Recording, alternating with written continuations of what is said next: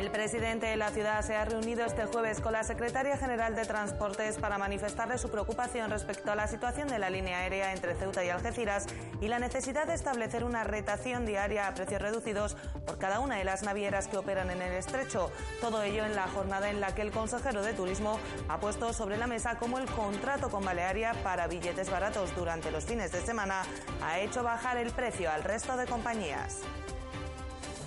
Pero es que además esta licitación rompió en la práctica eso que se ha llamado siempre, con cierta razón, el pool o el acuerdo escondido que las navieras tenían en el estrecho, porque automáticamente las otras dos navieras, sin tener ningún apoyo de, de ningún contrato con esta administración, pusieron los mismos precios que Balearia.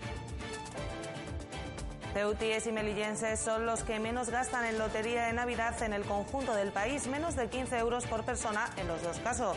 Así lo reflejan los datos de loterías y apuestas del Estado, que nos sitúan muy lejos de castellano-leonenses y asturianos que gastan 104 y 96 euros por persona, respectivamente.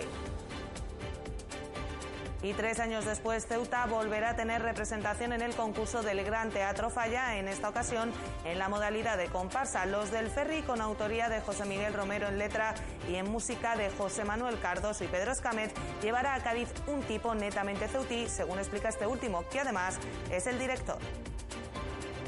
Hombre, el Ferry va bueno, creo, por lo menos para eso estamos trabajando, ¿no? Una comparsa bastante trabajada, una comparsa que vaya a Cádiz con un, tipo super caballa, super de Ceuta, la idea es llevar a Cádiz algo, algo muy de Ceuta, ¿no? Como es el ferry. Muy buenas noches, bienvenidos a los servicios informativos de Ceuta Televisión. Estos que les hemos relatado son tan solo algunos de los asuntos que nos deja esta jornada de jueves. El resto, como siempre, se los contamos a continuación. Comenzamos.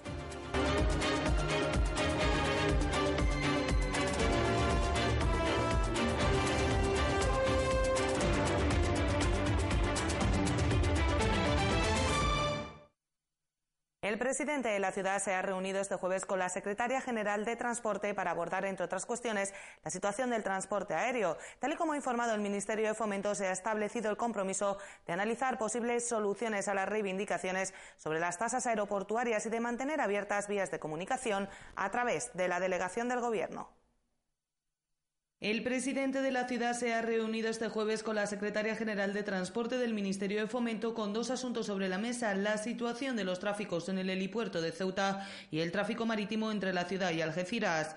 Durante el encuentro ambas administraciones han compartido sus puntos de vista sobre estas dos cuestiones, especialmente en lo que se refiere al problema surgido en torno al transporte aéreo tras el anuncio de Elity de suprimir la línea que une Ceuta con Algeciras. Tal y como informado mediante una nota de prensa, Fomento se ha comprometido a las posibles soluciones a las preocupaciones planteadas por el presidente de la ciudad en lo relativo al transporte aéreo y ambas administraciones se han emplazado a mantener abiertas las vías de comunicación a través de la delegación del Gobierno. El presidente de la ciudad, por su parte, ha señalado a este encuentro como la mejor prueba de que se pueden avanzar acciones coordinadas cuando se trata de asuntos de capital importancia para los ciudadanos, dejando de lado el partidismo. Vivas ha explicado que en el ámbito del transporte aéreo la secretaria general ha entendido el problema y que se le tiene que dar un tratamiento específico. Pese a ello, ha continuado, ha sido prudente, si bien se espera que a corto plazo haya un planteamiento para atender este asunto y que a largo plazo se establezca otro de carácter estructural. Finalmente, en lo que se refiere al transporte marítimo, se ha considerado prudente en ambos casos esperar al pronunciamiento de la Comisión Nacional de la Competencia sobre la solicitud que planteó el Gobierno de la ciudad respecto a las rotaciones low cost. En base a ese planteamiento se hará otro sobre el contrato de servicio público y el futuro de la intervención de la Administración General del Estado en un tráfico marítimo que es vital para los ceutíes. Y más de 7.000 personas visitan Ceuta mensualmente desde la puesta en marcha de las ofertas de fin de semana para no residentes. Unas ofertas que van más allá de la puesta en marcha por Balearia en colaboración con la ciudad autónoma, ya que las compañías navieras restantes han adaptado también sus precios con el objetivo de no perder clientes. El consejero de Turismo ha hecho balance este jueves de la puesta en marcha de las ofertas de fin de semana por parte de las distintas compañías navieras. Ofertas en plural porque, tal y como ha explicado Emilio Carreira, la puesta en marcha de la colaboración entre la ciudad autónoma y Balearia ha arrastrado al resto de compañías que operan en la línea del estrecho a abaratar sus precios para no residentes durante los fines de semana. Pero es que además esta licitación rompió en la práctica eso que se ha llamado siempre, con cierta razón, el pool o el acuerdo escondido que las navieras tenían en el estrecho, porque automáticamente las otras dos navieras, sin tener ningún apoyo de, de ningún contrato con esta administración, pusieron los mismos precios que Balearia. Para prácticamente todas las rotaciones del fin de semana, tanto de ida como de vuelta, ¿eh? porque al final ha habido, se han puesto para muchas más rotaciones incluso de las que nosotros pedíamos en el propio contrato porque ha habido mejoras al mismo también en materia de rotaciones. Carreira ha cifrado en más de 7.000 las personas que visitan mensualmente la ciudad, todo ello sin haber iniciado el plan de promoción previsto, con Agencia de Viajes y Comunicación, que ha terminado de cerrarse en estos días. Bueno, los datos que tenemos y que ha recabado el servicio turístico, no solamente de Balearia, sino de las otras compañías, porque evidentemente al ponerlas todos al mismo precio, pues ya hay que contar con que el viajero puede elegir cualquier compañía porque ya no hay ninguna ventaja de una sobre otra rondan los 7.000 eh, eh, eh, visitantes mensuales, aproximadamente. ¿eh? Puede ser más, ¿eh? digo, para poner un número, puede ser más, Estamos, estaríamos hablando de 7.000 y algo, pero bueno, para, para, para, poner una cifra redonda que, que se le quede a todo el mundo.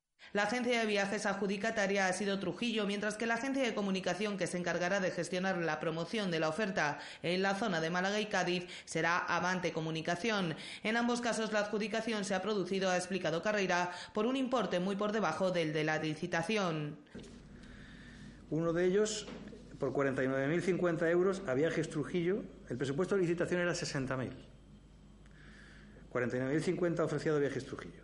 Por lo tanto, se ha quedado con ese contrato. Y el otro contrato de difusión publicitaria, que tenía un presupuesto de licitación de 140.000 euros, ha sido adjudicado por 87.854 euros a una de las compañía de comunicación más importante que hay en España, Avante Comunicación. El consejero ha explicado que espera que a través de estas vías de promoción siga creciendo el número de visitantes a la ciudad durante los fines de semana. Unos visitantes que hasta el momento han sido en su mayoría personas vinculadas a residentes en la ciudad que han aprovechado la oportunidad de la rebaja del barco para visitarla. Eh, hasta ahora, aunque no lo tenemos científicamente estudiado, creemos que la mayoría de los visitantes han sido personas que tienen alguna relación con la ciudad de Ceuta familiares que viven fuera, que somos muchísimos, ¿eh? es decir, ceutíes eh, eh, que tenemos familiares fuera somos muchísimos y, y, aprovechan, han aprovechado la medida para poder venir a visitarnos porque antes por muchas ganas que tuvieran de vernos, pues no se lo podían permitir. A partir de la puesta en marcha de la promoción, ha concluido Carrera, se realizarán una serie de encuestas de cara a conocer la vía por la que estos visitantes llegan a la ciudad, así como su satisfacción sobre los servicios que se le han ofrecido en la misma. Ceuta estará representada en dos nuevas ferias turísticas durante este mes de noviembre. La Semana Santa de la ciudad será el reclamo que se emplee en Intur, la feria vallisoletana, mientras que a Barcelona se acudirá a la Feria de Turismo de Congresos, un área que desde la ciudad se quiere explotar, tal y como demuestra la previsión presupuestaria de 150.000 euros para lograr que un operador atraiga a Ceuta al menos un congreso al mes. Ceuta acudirá a dos nuevas ferias turísticas en los últimos días de este mes de noviembre. La primera de ellas será la Vallisoletana Intour, en la que la ciudad contará con su propio stand para promocionar un turismo diferente al de sol y playa y que en esta ocasión tendrá como protagonista a la Semana Santa de Ceuta. Nos han sugerido que sería interesante que Ceuta pudiera participar en esta feria desde la organización de Intour, de la Feria de Valladolid. Eh, este es eh, nuestro interés de acudir a esta feria porque así nos lo han pedido también desde Intur, es promocionar como destino turístico, cultural y religioso la ciudad de Ceuta. Y este año nos vamos a centrar concretamente en la Semana Santa. La segunda de las promociones prevista para los días del 27 al 29 de noviembre será la de la Feria de Turismo de Congresos de Barcelona, en la que la ciudad participará en el marco del Pabellón de Tour España. Emilio Carreira ha insistido en el interés del Gobierno en atraer a este tipo de turismo, tal y como lo demuestra, ha explicado la partida presupuestaria de 150.000 euros para licitar un contrato con un operador que atraiga al menos un congreso al mes a la ciudad. Porque en esos presupuestos hay incluida una medida dentro de la Consejería de Turismo para fomentar el turismo de congreso mediante la contratación de un operador específico en materia de congresos. Y vamos a dedicar, creo recordar, Javier, una cantidad de 150.000 euros para licitar este contrato. Fuera de estas dos ferias, durante este mismo fin de semana visitarán la ciudad operadores portugueses en el marco de un fan trip que pretende dar a conocer las bondades de Ceuta a los principales operadores lusos. No estarán solos, ya que la cita coincidirá con la visita de representantes de cuatro medios italianos, algunos de ellos de tanta relevancia como Rai 1 o el suplemento del diario La República con el mismo fin. Ambos viajes son fruto del trabajo realizado en Fitur, que ve la luz a través de las oficinas de turismo de España en Lisboa y Roma. Las revistas, o los medios de comunicación, perdón, eh, que van a, cuyos representantes van a estar en Ceuta esos días son Itinerare al Luoghi, revista mensual de turismo, Radio 1, Radio Nacional Italiana, primera cadena, el suplemento semanal del diario La República y Il Fato Quotidiano Magazines, que es suplemento semanal del Diario Nacional. Sobre lo que no ha querido hablar el consejero de Turismo ha sido sobre los planes para Fitur del próximo año, si bien ha adelantado que tal y como sucedió el pasado año tendrá una temática especial que permitirá a Ceuta llamar la atención. Otro de los asuntos que ha abordado el consejero de Turismo ha sido el relacionado con las llegadas de cruceros a Ceuta. El último de la temporada visitará la ciudad el próximo 26 de noviembre, pero ya se trabaja de cara a incrementar las escalas para el próximo año. Entre los aspectos en los que se trabaja se encuentra de un lado la inclusión de la ciudad en Medcruise, entidad a la que ya pertenece el puerto, pero que es vital para que Ceuta participe en todos los foros y se presente como ciudad. De otro lado, ha explicado el consejero, Ceuta participará por primera vez acompañando al puerto en la feria de Miami la mayor del mundo en el sector de los cruceros, a las que ambas entidades acudirán de la mano para representar los intereses de la ciudad. Y también, por primera vez, ¿no? Mm, es una decisión que he tomado, supongo que estará sometida a críticas, pero donde se cuece todo este mundo de los cruceros es en Miami. Hasta ahora siempre ha acudido el puerto de Ceuta en solitario. Esta vez también acudirá a servicios turísticos porque queremos potenciar el puerto de Ceuta como puerto de escala de cruceros. Y al final hay que ir al origen de todo este negocio. Y el origen de todo este negocio está en Miami. Es verdad que el puerto, entre una de sus muchas actividades, ha estado presente en Miami en varias ocasiones y de fruto de esos encuentros tenemos en Ceuta escalas de cruceros. Pero nosotros queremos que esto vaya a más, además de que hemos comprometido inversiones también para la mejora del puerto al objeto de conseguir eh, que cruceros de gran calado puedan atracar aquí. Y finalmente, el consejero de Turismo ha puesto sobre la mesa las iniciativas que se pondrán en marcha de cara a la dinamización del comercio en estas fiestas navideñas. A la tradicional coincidencia del alumbrado con el Black Friday se suma en esta ocasión una, una iniciativa diferente y que atraerá hasta la ciudad a bloggers e influencers, tanto españoles como marroquíes, que difundirán todas las posibilidades que ofrece Ceuta. Una cita que tendrá lugar este mes de diciembre. Y con la Cámara de Comercio, pues eh, haremos este año eh, Ceuta Lifestyle. A diferencia, a celebrar en diciembre, está pendiente de fecha definitiva y consiste en un, en un encuentro de blogueros este año, tanto de Marruecos como de la península, con capacidad de influencia para difundir los potenciales de nuestra ciudad.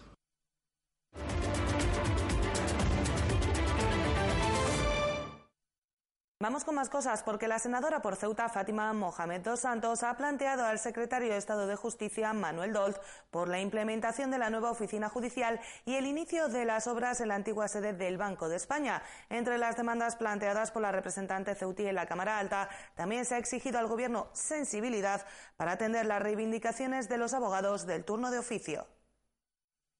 La senadora por Ceuta, Fátima Mohamed dos Santos, ha planteado una serie de preguntas al secretario de Estado de Justicia, Manuel Dorf, en relación con la implementación de la nueva oficina judicial y las obras del antiguo Banco de España. En primer lugar, y después de recibir las reivindicaciones unánimes del sector de la Administración de Justicia, se pide al Gobierno que se arbitren soluciones a cuestiones como problemas informáticos debido a la lentitud de los sistemas y aplicaciones usados, la falta de implementación del Servicio Común de Ordenación del Procedimiento que ha motivado que las unidades procesales de atención directa asuman un volumen extra de trabajo con cometidos que no le correspondían, la falta de formación que reclama todo el colectivo y resolver los problemas que acarrea el visor de documentos del expediente digital. Mohamed Dos Santos ha exigido en relación al Banco de España que se agilicen los trabajos para la recepción de la primera fase de la obra y se ejecute la segunda de modo inmediato, además de darle traslado de la disconformidad de los funcionarios a trasladarse a la nueva sede hasta que concluya toda la obra.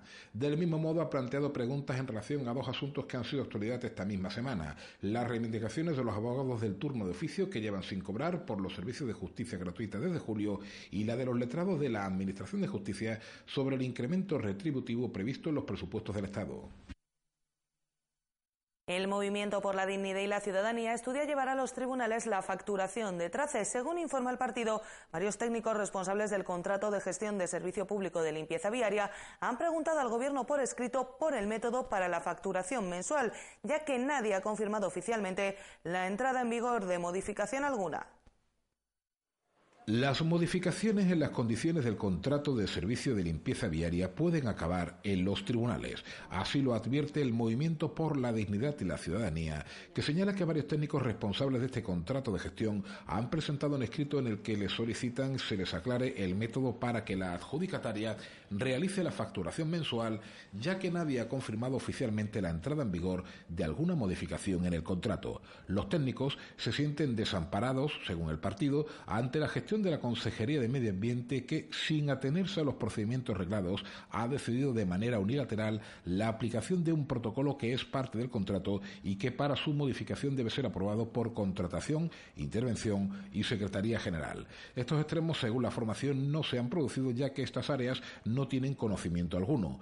El Movimiento por la Dignidad y la Ciudadanía también desconoce el nombramiento de los nuevos responsables del contrato, ya que esta información no nos ha sido facilitada, aunque enmarca esto dentro de la forma habitual de actuar del gobierno de la ciudad. Por ello, el partido estudia poner en marcha acciones legales a tomar para que se restaure la aplicación, dice, de las normas que el propio contrato incluye. Comisiones Obreras ha remitido un escrito a la delegada del Gobierno mediante el que solicita que transmita al Gobierno de la Nación la obligación de incluir en el decreto que establezca el salario mínimo interprofesional para el próximo año la singularidad relativa al plus de residencia del 25% para los trabajadores por cuenta ajena de Ceuta y Melilla. Desde el sindicato han indicado que en caso de no incluirse no se estaría reconociendo el derecho al complemento de este 25% para los trabajadores de ambas ciudades, que es de aplicación obligatoria.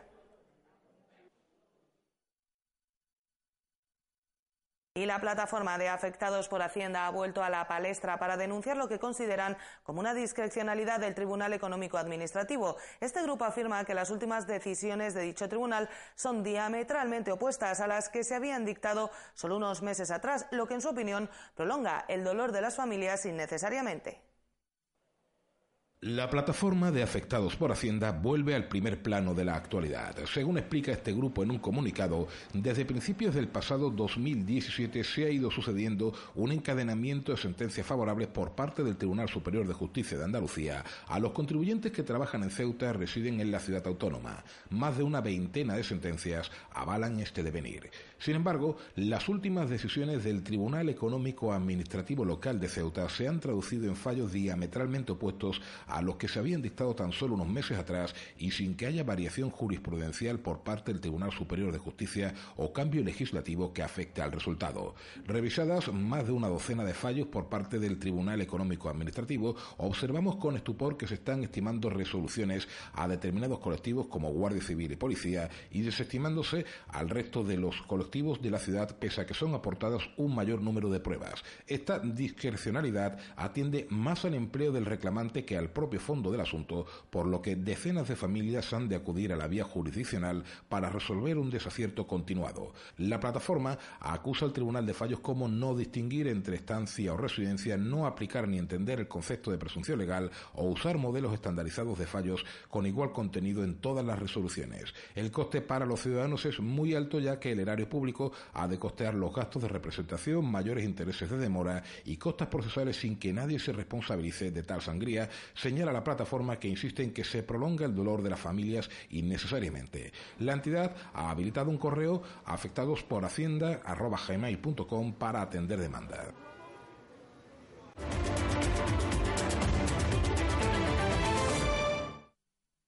14,53 euros. Esa es la cantidad media que cada ceutí se gasta en la lotería de Navidad. La segunda más baja de toda España y en eso también Ceuta y Melilla van de la mano porque la ciudad hermana es la que menos gasta. En el lado contrario, castellano-leonenses y asturianos que gastan por persona 104 y 96 euros respectivamente.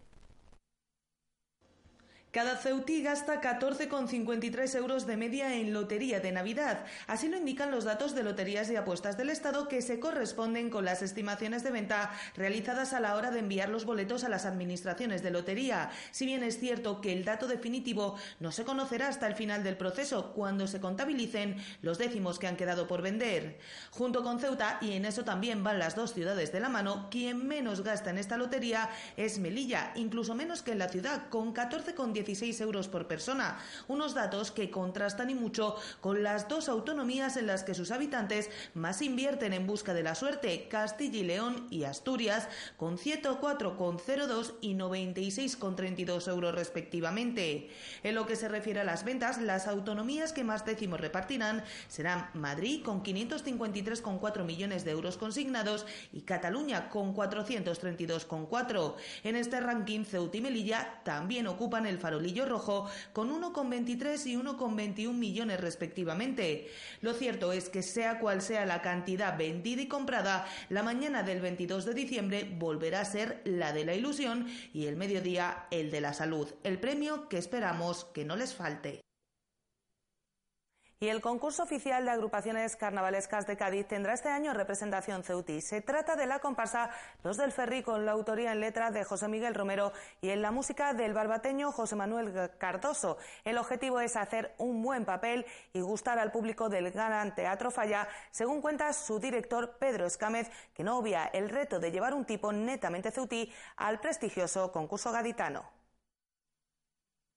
Hace ya años que el concurso oficial de agrupaciones carnavalescas de Cádiz es cada vez más universal. Las redes sociales y la inmediatez que estas proporcionan han convertido a la Casa de los Ladrillos Colorados en un punto de referencia mundial durante el mes de febrero, en el que ser tendencia no es ya un éxito sino una costumbre. Muchos de estos aficionados 2.0 tal vez desconozcan qué ocurrió en aquel año en 1984, en el que se produjo una de las mayores sorpresas de la historia del concurso. La comparsa barbateña, al filo andaluz, ganaba el primer premio que prácticamente estaban llamados a disputarse entre andaluces por el mundo de Antonio Martín y 15 Piedras, una de las grandes obras de Enrique Villegas. De Barbate han salido grandes agrupaciones y grandes comparsistas. La modalidad en Ceuta no se entiende sin la aportación de Jerónimo Romero a principios de los 90 y su más que digno sucesor, Pedro Escames, ahora se propone desembarcar, y nunca mejor dicho, en el Gran Teatro Falla con un nombre que envuelve un tipo netamente ceutí, los del ferry. Hombre, eh, los del ferry, bueno, creo, por lo menos para eso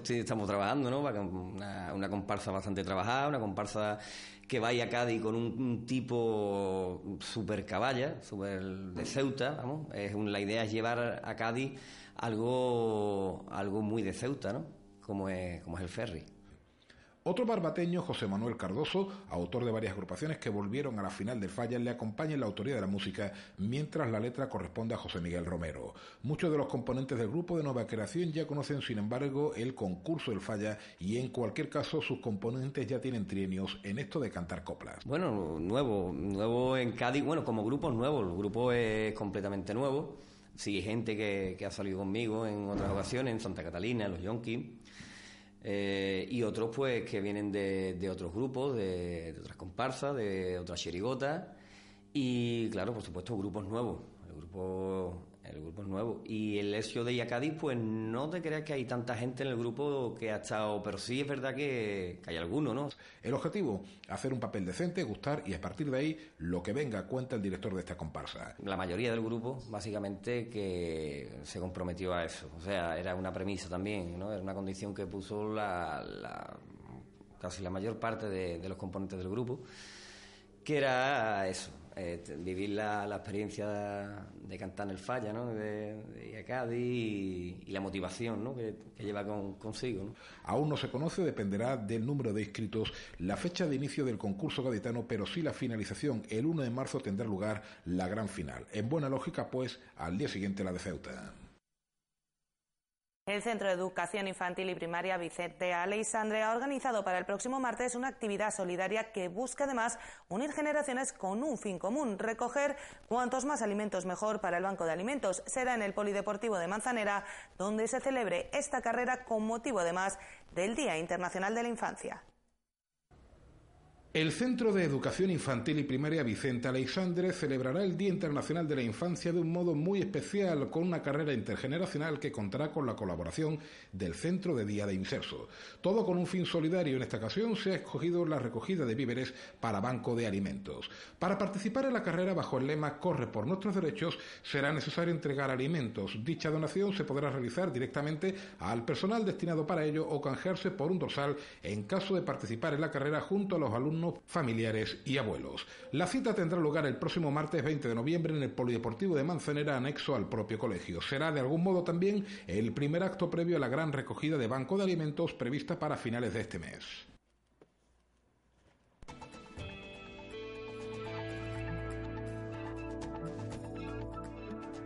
Y vamos ya con la información del tiempo para la jornada de este viernes. Cielos con intervalos nubosos con posibilidad de chubascos ocasionales. Las temperaturas sin cambios, como pueden ver, mínima de 16 grados, máxima de 19.